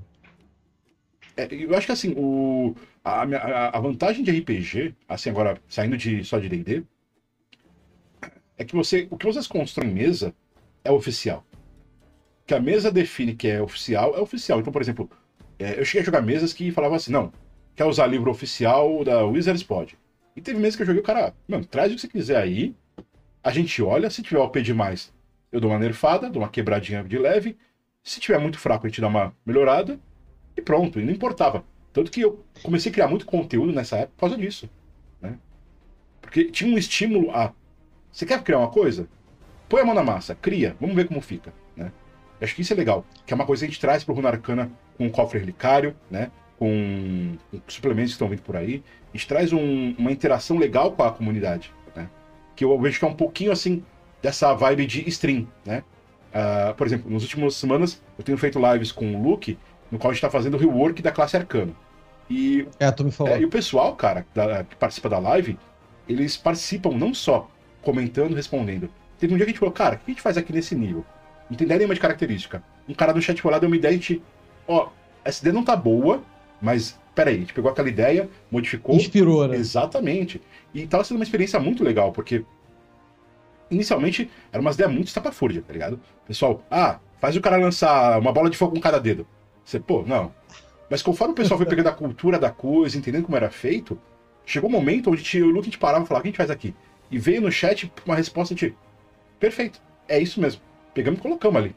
Porque a, a comunidade ela vai se fortalecendo em volta de um, de um paradigma, vamos dizer assim, né? Acho que é isso. E eu vejo isso muito da live também, e, nas streams. Por exemplo, o pessoal que assiste vai, o Clã do Machado, as Sombras da Guerra, eles vão direcionando o pensamento deles naquela, olha, é assim que funciona. E aquilo é legal porque conduz o pessoal para um, um objetivo em comum, de certa forma, né? A minha percepção, pelo menos, disso. Sim, sim. É, o, chat é mais um jogador, praticamente, né? A galera se sente dentro do jogo e eu acho isso fodástico. É, tem, tem, tem que tomar certos cuidados, porque às vezes a galera do chat pega pesado com os jogadores, porque, por exemplo, eu tenho um jogador que é iniciante, o cara não, não, não tem a mesma pegada que às vezes o pessoal que está no chat tem, entendeu? Então não tem entendimento de regra, não tem entendimento de jogo, e aí o pessoal do chat às vezes pega um pouco pesado. Uhum. Tem jogador meu, por exemplo, que não lê o chat, porque ele acaba se irritando, então ele não lê, não lê o chat na hora que ele está jogando para não, não se contaminar e pá. É, mas eu, de modo geral, adoro a interação do chat, adoro o que a galera traz. O chat me ajuda com as regras. Às vezes eu não sei uma regra, não lembro direito, pergunto pro chat, chat me ajuda. E é mais rápido do que olhar no livro, sabe? É... Às vezes eu tô meio na dúvida. Normalmente eu tô na dúvida, eu não tenho certeza se é A ou B, sabe? E aí o chat me diz, não, é A, então beleza. Aí eu já, já... Eu tenho na mente, mas não tenho certeza, o chat me dá a certeza que eu preciso. E... Mas, cara, é, em relação a chat, eu gosto sempre de falar que eu ainda tô tentando, ainda tô buscando uma maneira é, fodástica, assim, de ter uma interação. Eu sempre falo isso em todas as Sim. entrevistas e na minha stream, mas eu ainda busco uma maneira foda de ter uma interação foda com o chat e o jogo. Tô ligado. Do chat influenciar de alguma forma do jogo, sem que seja daninha, sem que seja Tu já, tu já escutou falando isso? Cara, né? te, acompanhou faz tempo, mas não só isso. É, então. Eu já, já me peguei pensando nisso. Uma vez estava falando com alguns pontos que o pessoal acumula, eles comprarem sucesso ou fracasso. Aí, pô, se o cara se o pessoal pegar birra de um jogador, os caras vão comprar o fracasso dele sempre. E aí o cara vai ficar chateado, fala, pô, toda vez que eu vou fazer alguma coisa, o pessoal compra meu fracasso. Aí não dá para ser por esse lado. Então, é, é complicado, é uma, é uma, é uma fórmula complexa de se desenvolver. É muito difícil, porque assim, eu não posso deixar o chat mexer muito nas regras do jogo. Ou eu não posso deixar o chat interferir no jogo. Por exemplo, comprar um, um fracasso de um player, Sim. sabe? Ou o sucesso de um player. O sucesso do player é ali no dadinho, mané. Não é se o chat quer ou não, sabe? Então, assim, é, o que a gente coloca é meios do chat ajudar a interferir nisso. Mas, por exemplo, mesmo na mesa dos streamers que tem o Hero Point, que o chat dá Hero Point pra galera e a galera pode usar os Hero Points, é, apesar de ser uma parada que o chat dá, é o jogador que escolhe. Ele tem ali, pô, sei lá, umas 12, 15 opções de, hero, de maneiras que o jogador pode usar o Hero Point. Então, apesar de ser um recurso que vem do chat, quem escolhe como o recurso é usado é o jogador. E eu odeio tirar a agência do jogador. Então isso para mim fica legal. O jogador tem a agência dele, ele vai continuar fazendo a parada dele com os pontos que o chat dá. É, mas o grande lance é assim: é, o, o chat, na minha stream, o chat rola o dado, né? O chat rola o D20 na minha stream. Sim. Então, sempre toda, toda rolagem que eu faço, não sou eu que faço, é o chat.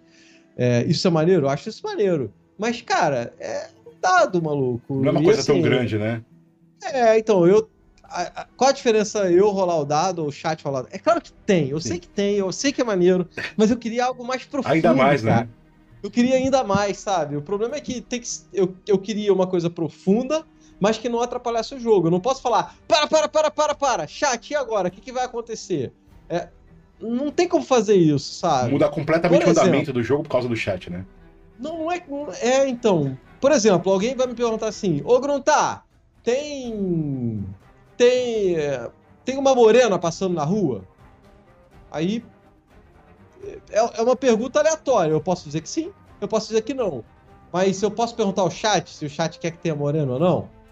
Sabe?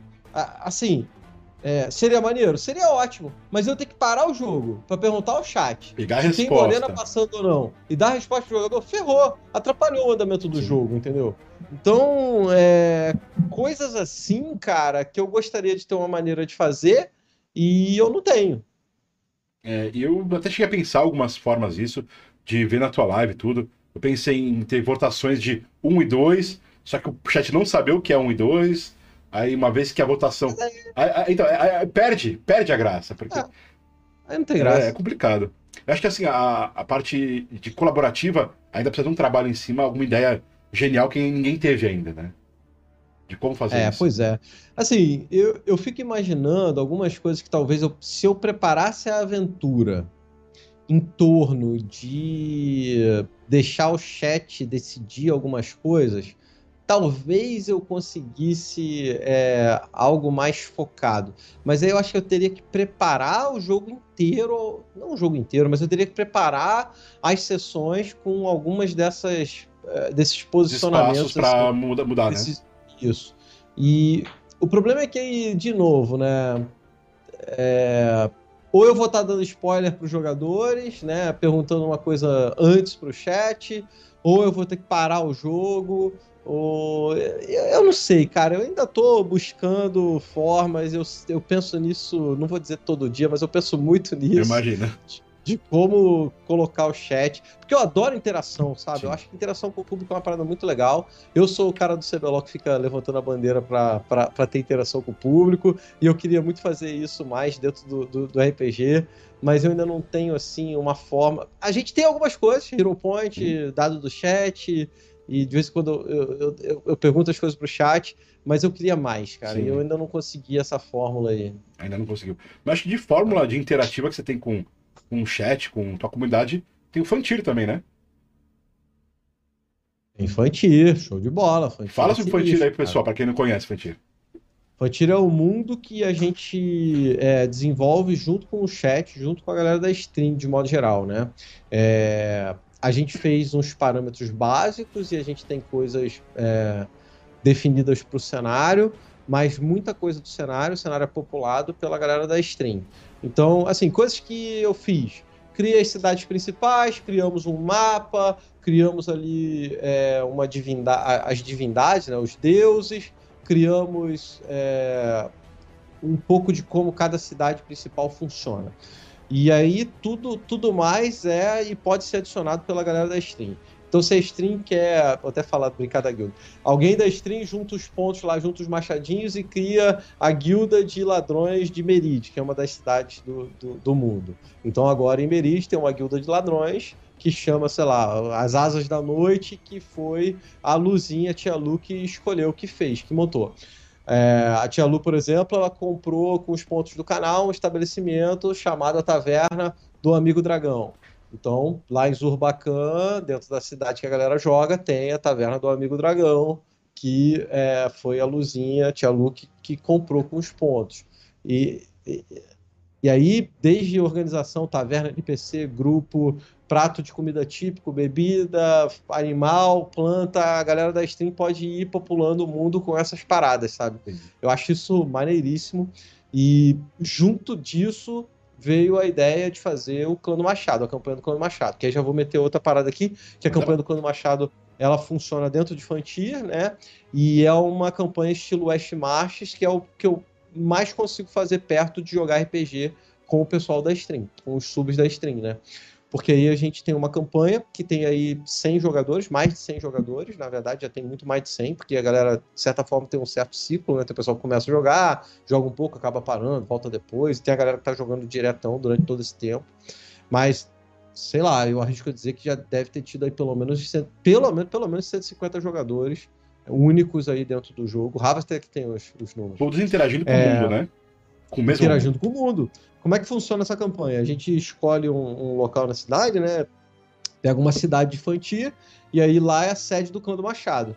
E aí o, o Clã do Machado funciona como se fosse uma companhia de aventureiros, né, uma companhia mercenária, e começa a trabalhar em volta dessa cidade. E aí cada mestre do Clã do Machado, a gente atualmente está com 30 mestres, vai criando, vai criando plots, né, histórias. E aí tem o plot do cara que vai para pra, as montanhas, tem pessoal que vai para planície, para floresta, para o subterrâneo, diabo, isso e aquilo. Pokémon, tem até Pokémon, mano, na parada. Eu, jogo ah, Pokémon. também tem, relaxa.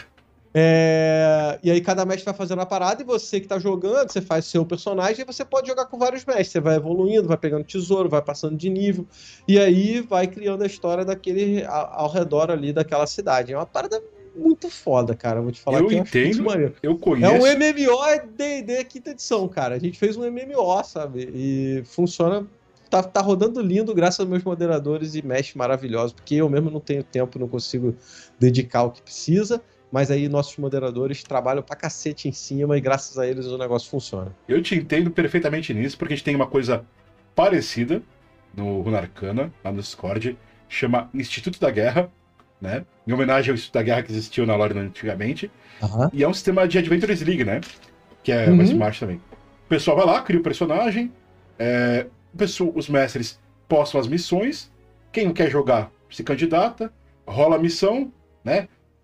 Conclui a missão, tem recompensa, evolução, tudo mais. É tem toda uma história acontecendo no mundo de Runeterra é, que está conectada a todas essas histórias, né? É, eles influenciam, né?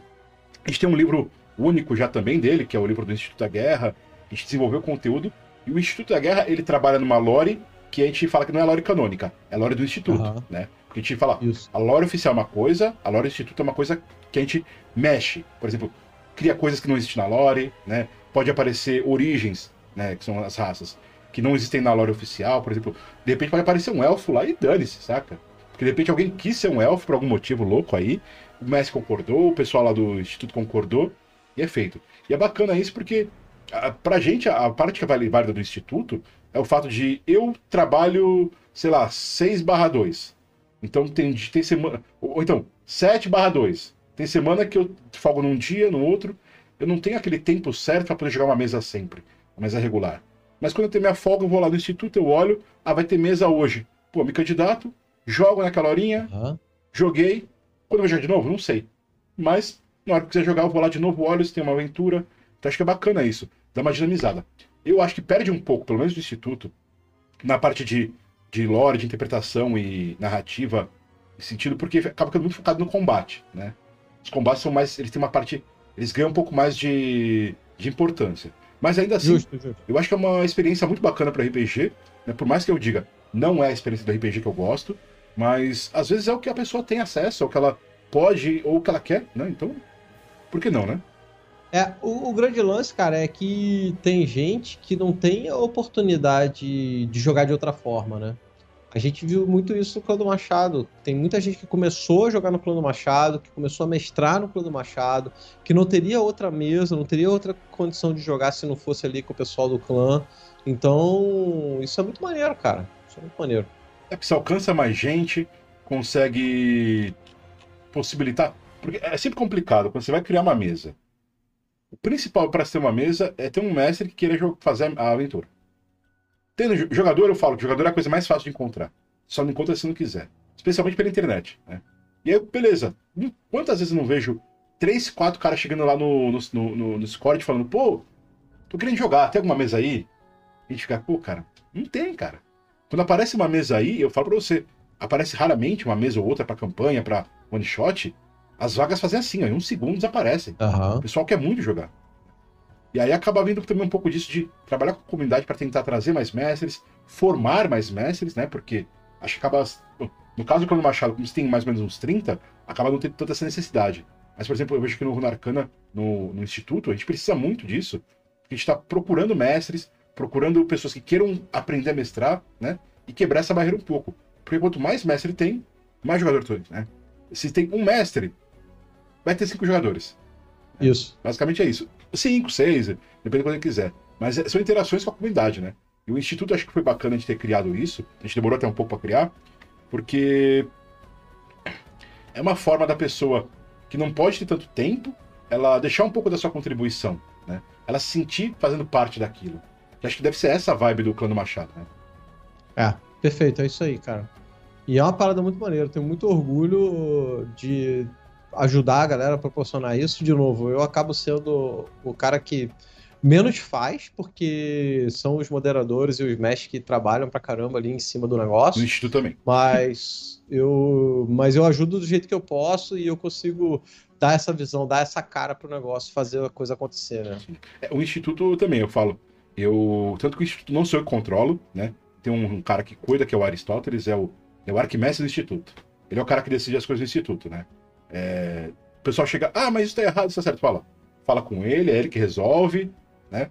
E aí, se ele de repente às vezes precisa de alguma coisa, uma mudança, ele fala comigo, com o Luke, mas no geral, ele é o cara que comanda isso. Tem os vigias, os mestres, os jogadores. É uma coisa que roda sozinha, né? Eu ajudo vez ou outra, por exemplo, em criar uma lore ou arrumar uma regra que tá errada, porque afinal, o. Errada não. Não está da forma mais perfeita, porque o Narcana não tem erros ok? ele não tem erros, ele tem, ele tem features que não foram bem compreendidas ainda. E aí Justo. a gente ajuda bastante nisso, mas é, tem hora. Vou até olhar aqui rapidinho agora. Tá rolando nesse momento uma missão lá no Instituto. Tem um pessoal jogando lá, deixa eu ver. um, dois, três, quatro, cinco pessoas jogando, um mestre lá, tá rolando. E eu acho bacana isso, porque de repente é a hora que o cara pode jogar, Aham. ele jogou ali, daqui a pouco, sei lá, ele tem que dormir, porque amanhã ele vai trabalhar, ou ele tem aula, e na semana ele não pode no resto, porra, ele pode jogar um RPG, teve essa descontração, teve esse momento de, de seguir esse hobby, né? Eu acho que é bacana entender isso. Por exemplo, eu vejo um pouco muito, aliás, um pouco não, né? Eu vejo muito, ao menos o RPG na minha vida, atual como um caminho de profissão, mas não totalmente profissão. É, é um ofício que eu exerço, mas ele tem muito de hobby. Já tem gente que só quer jogar uma partidinha e pronto, cara. Não quer. É igual o LOL. Isso. Eu não quero ser pro player. Eu quero só entrar num aranzinho, rir um pouco e depois fazer outras coisas, né? É isso aí. Show de bola. Eu acho que é importante ter essas coisas para desenvolver com a comunidade. E eu vejo que essa parte sua de como alcançar essa interação com o chat é complicada. Mas boa sorte nisso, porque a hora que você encontrar eu copio, tá? Não se preocupa. Tranquilo. Uma hora, uma hora vai sair uma parada diferente, legal. Vamos ver. É, porque eu acho que é legal isso. É, o que eu percebo ah, na comunidade RPG, pelo menos brasileira, em streams, coisa assim, é que, cara, alguém cria uma coisa que funciona, uns três copiam. Mas não no sentido de copiar de. ah, foi eu que fiz. O cara, não, o cara, pô, gostei o cara fez. Vou fazer aqui também. E funciona ou não funciona porque o cara não fez direito. E o pessoal não tem essa neurose de, ah, tá me copiando. A menos assim, que eu vejo É. na parte grande. Porque o pessoal entende que é, é um estímulo pro hobby, né? Porque senão, cara, como você vai trazer mais gente pra jogar? Eu acho que sim, eu acho que de modo geral funciona bem, não tem muita rivalidade não entre a galera, a pessoa é tudo gente boa e hoje em dia é até engraçado porque tem tanta mesa rodando na Twitch todos os dias, cara, que eu, eu particularmente desencanei de tipo, ah, vou abrir minha stream hoje aqui com RPG, tá fazendo concorrência, tem que escolher o dia, porque Cara, tem jogo todo dia, então tem RPG todo dia, num monte de canal. é, Eu, eu desencanei. Eu armo o melhor dia, por exemplo, e boto lá. E eu espero que as pessoas não fiquem chateadas se eu coloquei o meu jogo no mesmo dia que o cara faz, sabe? Às vezes eu não tô nem sabendo que o cara faz jogo naquele dia, né? E. Exatamente. E até porque você tem o seu ritmo, o seu tempo, quando você pode ou não. Pois é, velho. Assim, eu, hoje em dia eu consigo fazer stream regularmente de segunda a quinta, sabe? Sim. Que aí sexta-feira eu folgo, sábado e domingo tem CBLOL. E no domingo eu ainda fazia sombras algumas vezes. Na próxima mesa eu vou tirar do domingo porque tá dando problema aqui em casa. Uhum. Porque já fico o dia inteiro de CBLOL, né? Tanto no sábado quanto no domingo. E aí à noite vou fazer stream. E aí na segunda já tem stream de novo. E aí. é- A- a- Então, assim, Aí eu a tô família fazendo stream. cobra. É, a família cobra. Eu tô fazendo stream de segunda a quinta regularmente. E eu provavelmente vou manter nessas datas. E aí ferrou, porque um dia, quinta-feira, sempre tem jogo. Aí na segunda-feira, na terça-feira, a gente tá colocando as séries, né? Aí tem o, o, o Clã Machado. E aí segunda-feira, por exemplo, próxima segunda-feira tem Rolo Dado. Então não tem tanta agenda disponível, Sim. sabe? Pra bater esse papo aqui sim, por exemplo, às vezes a galera me chama pra bater papo. Cara, eu tento. Eu, eu aceito praticamente todos os convites, velho. E vambora. Mas aí o cara quer fazer terça, 9 horas da noite. Fala, cara, foi mal, velho. Terça, 9 horas da noite eu tô fazendo stream. Sim, é, como, é o seu que- horário ali, né? É o meu horário que eu tenho pra trabalhar ali. Se você quiser gravar de manhã, de tarde, no início da Sim. noite, a gente vai dando um jeito, mas não dá, velho. Eu- tenho pou- poucas datas pra poder fazer tudo que eu tenho que fazer. Eu acho que aí entra uma coisa mais de a pessoa também tá, tá entendendo. Por exemplo, vai, que nem que o Wordcast. O Wordcast era pra ter sido ontem, não foi ontem. Se eu tivesse uma agenda rígida, para pô, Gruntar, tu vai ter só semana que vem agora, vamos remarcar, porque. Como eu posso ter essa agenda mais flexível, a gente conversa, chega numa. Ah, não, pode ser amanhã, então beleza, vamos fazer amanhã. E, por exemplo, é, talvez um cara que quisesse assistir ontem não pode assistir ontem, ele fala, ah, tudo bem, não vou poder assistir naquele horário, amanhã eu não posso assistir, que é quando tá acontecendo agora, mas como tá no YouTube, ele pode assistir depois, na hora que ele quiser. Ele tem o VOD pra assistir. Tá, ele não vai participar tão ativamente, né? Mas ele pode assistir depois. Como rola muito, né, com Sombra da Guerra, com campanhas por aí. Eu acho que ter essa, essa flexibilidade de, pô, terça-feira à noite eu gosto de assistir a campanha do Gruntar. Então aquele momento, ah, e começou outra campanha que eu queria assistir. Você pode assistir uma, e a outra você pode assistir num horário diferente, no VOD, no YouTube. Acho que é bacana ter essas opções também, porque o cara pode consumir esse conteúdo. Então, por exemplo, aqui, o Wordcast. Assim que ele terminar, dá um tempinho, ele já vai, ele já fica automaticamente disponível lá no YouTube, pessoal. Por quê? Porque a ideia aqui é, é promover a coisa, é trazer. Então, por exemplo, é, você conversou comigo. Pode ser amanhã? Bora, vamos fazer amanhã. Você falasse pra mim, pô, não tem como ser essa semana. Vamos trocar? Eu tentava trocar de dia, a hora, o horário. Agora, o ideal, acho que às vezes que acaba entrando um conflito, é quando a pessoa quer fazer uma coisa ao vivo, você também tem uma coisa pra fazer naquela hora. Ah. Então, é, pois é. Aí não tem ah, muita, muita coisa acaba acontecendo isso. O cara tem a stream ao vivo à noite, né? No horário, boto uma aspas aí, horário nobre. Uhum. Só que esse horário eu tô fazendo stream também, né? E não tem como, velho. Aí não dá. E eu acho que também, também vem bastante de, das pessoas que estão começando, me incluo aqui, em procurarem também talvez explorar outros horários, explorar outras é. coisas. Porque, cara, é, eu entendo essa, é, essa palavra que você disse é bem importante.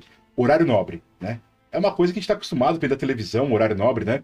Mas hoje em dia, horário nobre não existe mais para a internet, para stream, não, né? Na internet não. Cara, se você fizer stream 4 da manhã e você conseguir gente, eventualmente você vai estar lá com 50, 100, 200 pessoas assistindo você todo dia 4 da manhã. Sempre é. tem gente. Às vezes, para a galera que está começando, é mais fácil você conseguir aumentar seu público num horário diferenciado do que é, no horário nobre. Sim. Porque no horário nobre tá todo mundo fazendo stream ali. Eu, por exemplo, eu, eu gostaria, por exemplo, de fazer stream é, talvez em outro horário, talvez à tarde, é, tentar uma stream de manhã, não de RPG, eu acho, porque a galera do RPG, acho que como o pessoal mais velho, talvez, é, o cara acaba tá trabalhando, enfim. Mas, por exemplo, quando for stream jogando Darkest Dungeons, se fizesse de manhã ao invés de à noite, sabe? Talvez fosse melhor. É que a minha vida aqui é meio complicado, Sim. porque eu fico com as crianças durante o dia Sim. e pá, e aí não tem como. É, você tem que montar a sua agenda em torno da, da, das suas condições, né? Acho que é isso. Isso. Eu só consigo fazer à noite, então Sim. à noite é isso aí. Então, assim, à noite é o seu horário ruim para fazer, para convites. Vai fazer de tarde? Pô, um dia você pode trocar uma ideia com a sua esposa, alguma coisa, com as crianças, né? Pegar aquela meia horinha, fazer um conteúdo. Isso. Agora, de noite é o seu horário. Acho que, é, acho que também tem muito isso de você entender como funciona. E, e, pô, você quer fazer uma coisa? Você vai ter ajuda, você vai ter apoio. Mas também não tente atrapalhar o que as pessoas, as pessoas já fazem, né? Porque, pô, é assim, por mais que eu queira ajudar você, se você vai me atrapalhar, pô, aí não dá, né? Pô, é, atrapalha o meu ritmo, o meu horário, a minha agenda. Então acho que a gente consegue conversar e pôr numa coisa legal. Eu acho que isso é bacana dessa interação entre criadores de conteúdo, streamers, porque é, a velha história, nós estamos todos no mesmo, no mesmo mar. Alguns estão em barcos enormes, em iates, né? Outros em, em canoas como eu.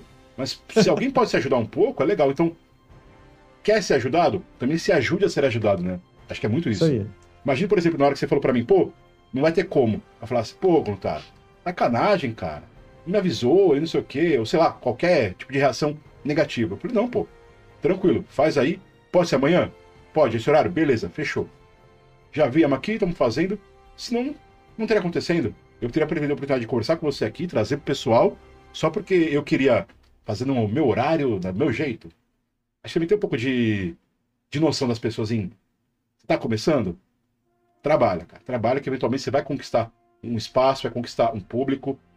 E se você conseguir trabalhar de uma forma legal, a maior parte dos horários que você trabalhar vai ter gente para te assistir. Né? É, que eu vejo isso, né?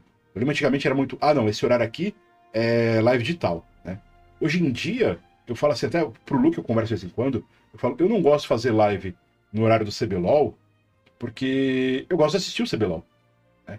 Teve uma época que eu falava, uhum. não faço live no horário do CBLOL porque eu não quero, eu não vou conseguir ter gente para me assistindo. Mas não, pô, eu quero assistir o CBLOL, então é isso, sabe? Então, tipo, eu quero assistir aquela coisa. Como eu quero assistir isso, talvez o meu público também queira, que sentido faz eu abrir uma live naquela hora do CBLOL?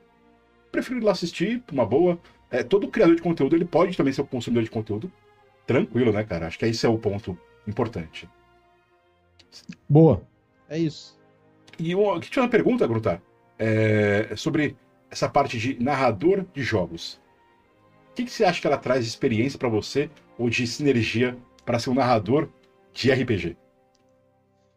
Galera me pergunta isso, eu, honestamente falando, não tenho uma resposta certa para isso, não.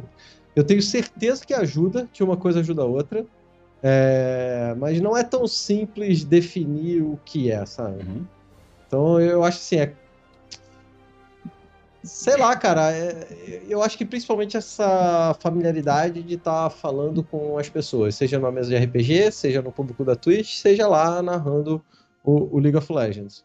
É... Eu, eu, eu, eu, não sei, cara, não tenho uma parada que eu te falo assim, pronta pra isso, né? É, não, não tenho, não tenho, porque eu já parei para pensar um pouco nisso, e no primeiro momento, porque são coisas muito diferentes, Sim. né?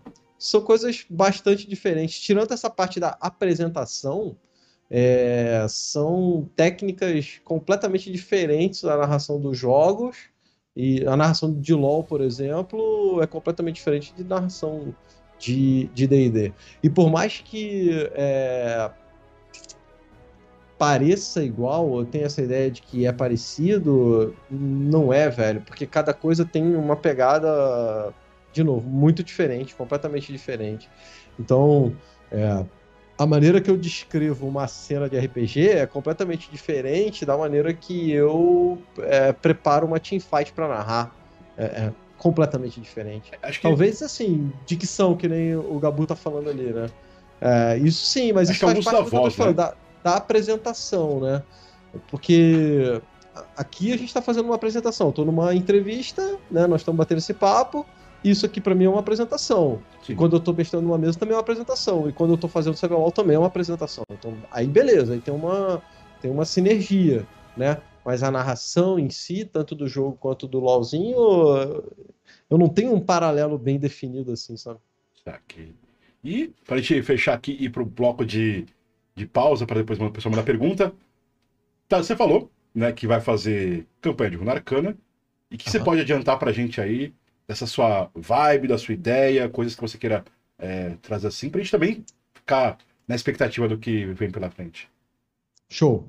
É... Eu quero fazer um jogo mais definido, né? Vai ser uma série, cinco, seis episódios. Eu tô pensando aí, vai depender um pouco da galera também que vai jogar.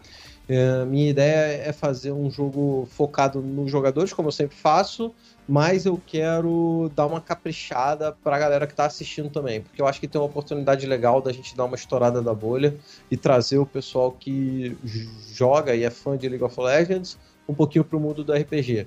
Só que eu não posso tratar a, a mesa igual às outras que eu faço de D&D, né? Porque eu acho que eu tenho que ter um apoio visual mais forte, eu tenho que ter um flow, um ritmo mais definido. Eu acho que eu não posso deixar os jogadores tão soltos, eu vou ter que meio que. Hum, vou dizer que vai ser um railroad, mas eu acho que eu vou deixar bem claro para os jogadores o tempo todo quais são as opções e o que, que eles têm que fazer, sem deixar eles divagando muito, porque eu acho que isso acaba perdendo o ritmo do jogo. E minha ideia mais ou menos é essa, assim. Estava até conversando contigo ontem. Provavelmente vai ser a Ionia e essa questão toda da invasão de Noxus em Ionia, e a gente deve dar um pontapé aí. Provavelmente deve ser esse o foco da, da, da, da série, da campanha, mas de modo geral, é, é isso. Tô fechando o caching ainda. É difícil falar com a galera, o pessoal não responde, porra, é brincadeira. mas vamos ver se a gente consegue é, fechar esse caching. O GSTV tava falando que queria jogar. O Skit tava querendo jogar também. Vamos, vamos ver, não dá pra chamar todo mundo, mas é, vamos ver aí como é que fica. Bacana. Então, pessoal, agora a gente vai pra uma pausinha aqui, né? É, após a pausa, a gente vai fazer as perguntas, então eu vou liberar aqui as perguntas para vocês fazerem é, pela, pelos pedidos. Tem duas formas de fazer pergunta, tá, pessoal? Uma delas é usando os pontos da live. São, acho que 2.500 pontos, né? Confirmar. E, além disso, tem através de bits. Através de 200 bits, você pode fazer sua pergunta também. Então, a gente vai para essa pausa. Na volta, a gente vai responder aí. O Bruno vai responder as perguntas de vocês, beleza? Boa. Até já, pessoal.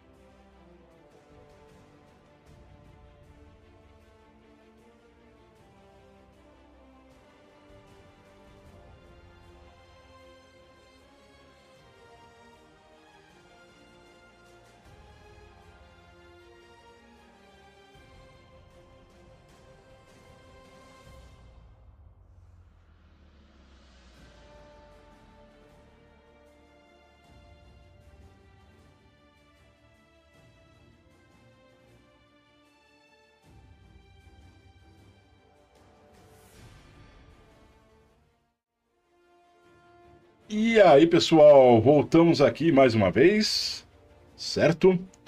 E vamos ler as perguntas feitas pelo pessoal aí. Começando aí pela primeira que foi feita pelo. Ver qual foi? Essa aqui é a primeira. A primeira foi feita pelo Cloud Tiger, o Enzo, que é a seguinte: Salve, salve, Gruntarzada! Qual o personagem que você mais gostou de jogar enquanto jogador? E feliz dia do mestre de RPG. É hoje? É hoje dia do mestre. Uh, parabéns aí, Grutazão. Valeu, parabéns pra é, você também. Parabéns a todos os mestres que estão assistindo a gente aí. É, esse aí não tem muita dúvida, não. O Baragor, cara. Baragor lá no Rolodado do Azecos é o boneco que eu mais gosto. Ó, pergunta rápida essa. Segunda pergunta foi do Luke. Sabe, Gruntar, fazer minha perguntinha de sempre. Tu leu o livro do Runarcana? Se leu o que mais te chamou a atenção? O que mais gostou dele? Te respondo em breve, Luke. Não li ainda. Já baixei, mas não li ainda, cara. Hoje, por exemplo, foi um dia que eu levei meu filho no dentista é o dia todo. Mora na roça, né? Quando vai sair, é duas horas para ir, duas horas para voltar, mais o tempo lá e o caralho. Então, assim, ainda não li. Baixei ele, é, mas a gente vai, vai pegar. Eu tava falando com o Arthur ontem. Eu não vou ler o livro todo, não tem como ler o livro todo. Vou ler a parte de criação de personagem, a, a, a parte de combate, pá, e vambora. Como é D&D como ele é baseado em D&D, é, é um pouco mais mais de boa. Próxima pergunta do Henriques. Antes de qualquer coisa, quero dizer que sou seu fã pra caralho do Gruntar. Aru também, valeu. Tenho duas perguntas, uma sobre RPG e outra CBLOL. Primeiro de RPG. Qual a maior dificuldade que você encontra na hora da narrativa das suas histórias, com falta de players e problema de agenda? Larica, por exemplo, o cara é mais ocupado que presidente dos Estados Unidos. E segunda, CBLOL, como faz para decorar o nome de todas as habilidades dos campeões? Tá, vamos lá. Eu é, não me importo muito com a falta da galera, tirando em alguns jogos específicos que eu preciso de um jogador. Então, sei lá, se eu estou fazendo uma história e eu preciso que o cetro de Savras que está na mão do Larica seja utilizado e o Larica não vem, aí ferra um pouco, sabe? Mas tirando isso, é, eu toco o jogo e vambora e se dane, sabe? Não, não, não me preocupo muito com isso. É claro que eu acho que, de modo geral, para mesa é, é, é, ruim. Né? É melhor que as pessoas, que todo mundo venha. Mas eu, na narrativa. E aí eu adapto, cara. Por exemplo, se tem um combate. É, eu adapto, eu boto menos ponto de vida, eu boto. É, se tem um jogador a menos, né? Eu, eu adapto ali o combate para refletir esse equilíbrio, essa falta de jogador. E em relação ao League of Legends, é, é, coisa de tempo. Eu narro League of Legends há muito, muito tempo. E aos poucos você vai decorando. E o que você não decora, cara, o que a gente faz é isso aqui, ó. Apenas o que eu faço. Eu tenho uma porrada de fichinha a do colinha, né? maluco. É a colinha, cara. E assim, é, eu tô fazendo uma parada agora que eu tô colocando na minha narração, que é falar um pouco, usar a fala dos campeões dentro da narração, né? Soltei uma final de semana passada, a galera se amarrou que foi do Renekton lá, enquanto eu viver, todos morrerão. E a galera curtiu e tal. É, eu vou fazendo as fichinhas e na hora que tá o speakban ali, eu vou puxando a fichinha, dou uma passada, dou uma lida, ficou aquilo na mente para poder soltar na hora da narração. Ó, passou aí, ó. Colinha, gente. Colinha é muito importante. Ah, velho. Não tem como decorar tudo não, cara. É doideira. Tem não. Próxima pergunta do Diogos. Gruntar, o que achou dos dados concordarem com o roleplay dos caras no final? Ficou muito foda, velho. Emocionante demais. Cara, foi, velho. É, é o que eu tô falando, é a magia do RPG, cara.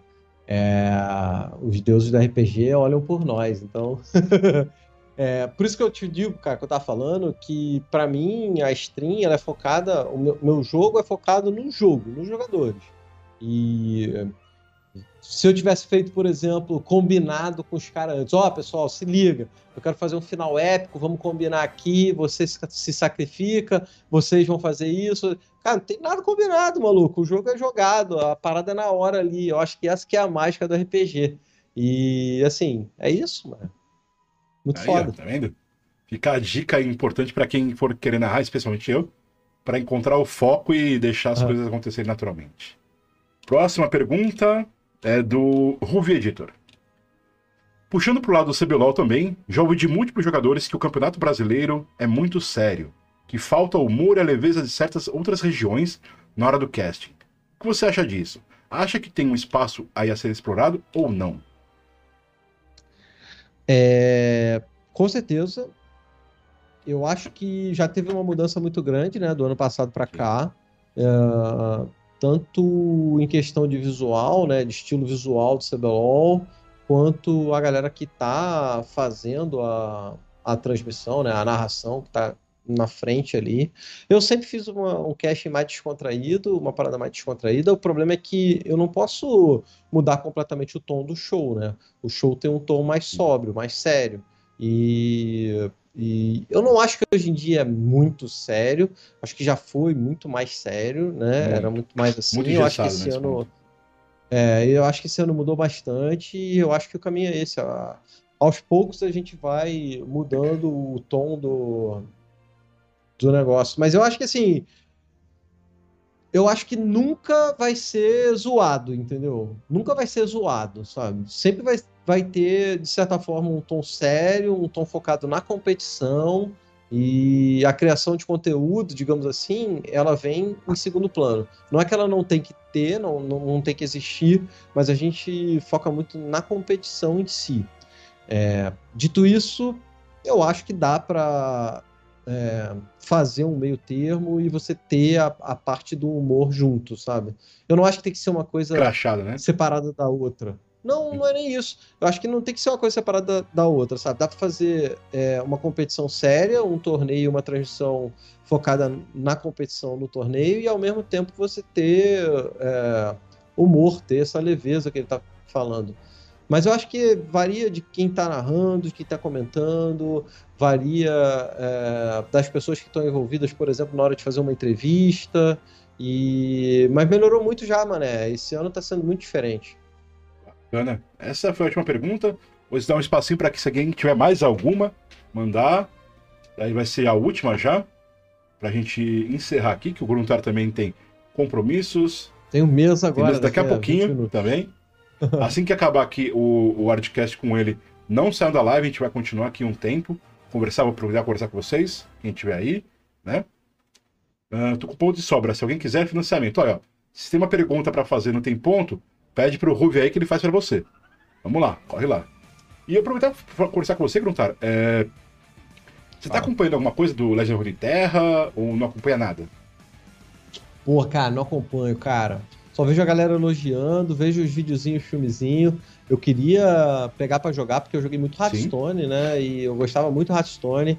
Eu curti o, o, o, game da Riot, mas eu, sei lá, não consigo. Chega de madrugada, por exemplo, eu vou jogar Darkest Sim. Dungeon e acabo não, não indo pro, pro, pro Runeterra, cara. Mas, mas assim, é, o jogo parece muito maneiro. E fica aqui a dica, cara. Tem muita coisa bacana no Legend of Terra pra lore, pra tudo.